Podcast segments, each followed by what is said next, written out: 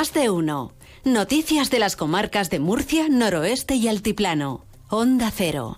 Verónica Martínez. Hola, muy buenos días. Vamos a comenzar con la previsión del tiempo para hoy. Iván Álvarez, buenos días. Buenos días. Hoy en la región de Murcia tendremos como gran protagonista la subida notable de las temperaturas que nos harán llegar hasta los 29 grados de máxima en Molina de Segura, 28 en Murcia y en Cieza, 27 en Lorca, 25 en Caravaca de la Cruz, 24 en Yecla, 23 en Mazarrón y 21 en Cartagena. En general tendremos cielos nubosos que no esperamos que dejen precipitaciones y el viento también será otro de los protagonistas, ya que arreciará con rachas que pueden llegar a ser muy fuertes de componente oeste. Es una información de la Agencia Estatal de Meteorología. 12 grados a esta hora en el centro de Murcia. Vamos a conocer también el estado del tráfico en las carreteras de GT. Patricia Riaga, buenos días. ¿Qué tal? Muy buenos días. Pues momento complicado en la red de carreteras de Murcia, densa la entrada a la capital murciana por la A30 en Molina de Segura, pero también intensa esta A30 en la zona de En dirección Cartagena. También van a encontrar especialmente complicada la A7 en varios tramos. En Cementerio Nuestro Padre Jesús, Guadalupe y La Ñora en sentido Almería. Y también por obras de mejora, retención en la RM15 a su paso por Cañada Hermosa.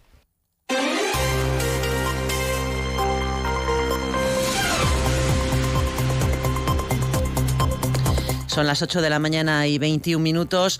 Destacamos que la Unidad de Asuntos Internos ha detenido al jefe del grupo de estupefacientes de la Jefatura Superior de Policía Nacional de Murcia en el marco de una operación dirigida por el Juzgado de Instrucción número 7 de la capital murciana. La detención se produjo el pasado martes por agentes desplazados desde Madrid.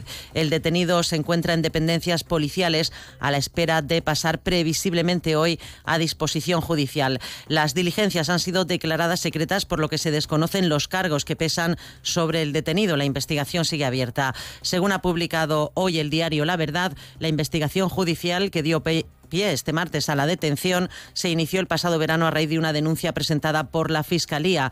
Según fuentes cercanas al caso, el pasado martes se produjeron varios arrestos en Murcia y en Madrid, entre ellos el de este alto dirigente policial, varios miembros de su familia y un colombiano que presuntamente habría venido dedicándose al tráfico de estupefacientes. Además, se llevaron a cabo registros en Murcia, Molina de Segura y San Javier y también en las instalaciones que la UDICO tiene en la pedanía murciana de Sangonera La Verde. Según publica La Verdad, en este golpe ha sido arrestado un empresario que se encuentra al frente de un importante negocio de grúas de la región. En sucesos, un joven de 15 años resultó ayer muy grave debido a la explosión de un extintor en Casillas. El Centro de Coordinación de Emergencias recibió una llamada pasada a las 6 de la tarde informando del accidente. Los testigos explicaron que había explotado un extintor y que golpeó en la cabeza a un varón joven que estaba inconsciente. Fue trasladado al Hospital Virgen de la Risaca.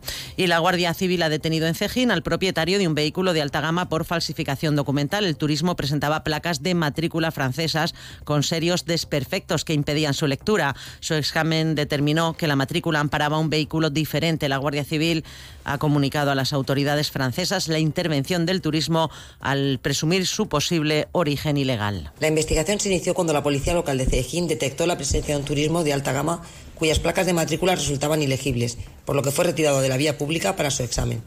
Este hallazgo fue puesto en conocimiento de la Guardia Civil que inició la correspondiente investigación, lo que permitió constatar que la matrícula francesa que portaba no coincidía con el vehículo.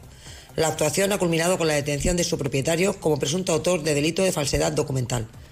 La Guardia Civil ha comunicado a las autoridades francesas la intervención de este turismo al presumir un posible origen ilegal.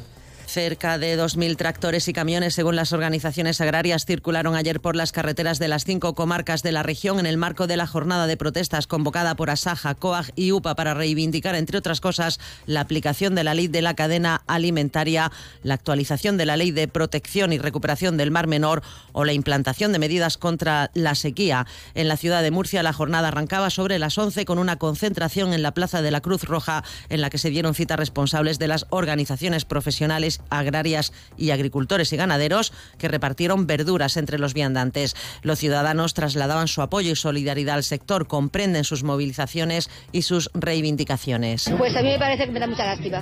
No lo veo injusto, injusto, injusto, injusto, porque las personas lo plantan, lo riegan y luego no sacan para nada es injusto. No me parece nada. Me parece que el gobierno tenía que, o quien sea, hacer algo, porque el campo se lo merece, porque comemos del campo, vivimos del campo, es todo del campo. Esto es lo mejor que se puede hacer. Además, tendría que venir toda España aquí, a la región de Murcia, que es la huerta de Europa. Apoyo a todos los agricultores y a todos los empresarios que llevan esto en condiciones, no esos tiranos que hay por ahí que están destrozando la región de Murcia.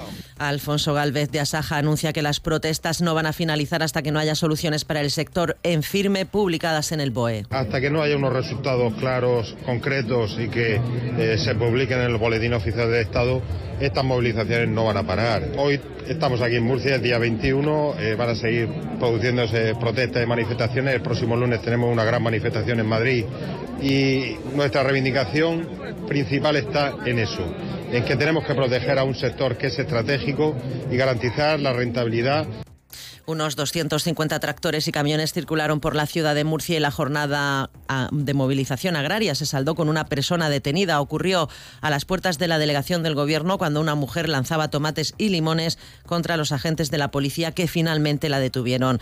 Las organizaciones agrarias se reunían por la tarde con la delegada del gobierno, Mariola Guevara, y le pidieron, entre otras cosas, que medie para lograr una reunión con la ministra Teresa Rivera. Guevara ha explicado que los agricultores le han entregado sus peticiones y que se ha comprometido hacerlas llegar al ministro de Agricultura, Luis Planas. Se han comprometido el Ministerio de Agricultura con ellos a crear una agencia estatal, una agencia de información y de control alimentaria, para así poder reforzar el cumplimiento de la ley de la cadena alimentaria, una de las principales reivindicaciones de nuestros agricultores. 8 de la mañana y 27 minutos con motivo de la romería de la bajada de la Virgen de la Fuensanta este jueves. El Ayuntamiento de Murcia ha puesto en marcha un dispositivo especial para garantizar la seguridad y la movilidad de los vecinos desde su salida del santuario de Algezares, prevista para las 15 horas, hasta su llegada a la Catedral de Murcia, que se calcula que sea sobre las 20 horas. Cerca de 100 agentes de la Policía Local, Protección Civil y bomberos reforzarán la seguridad y la movilidad de los vecinos a lo largo de todo el trayecto.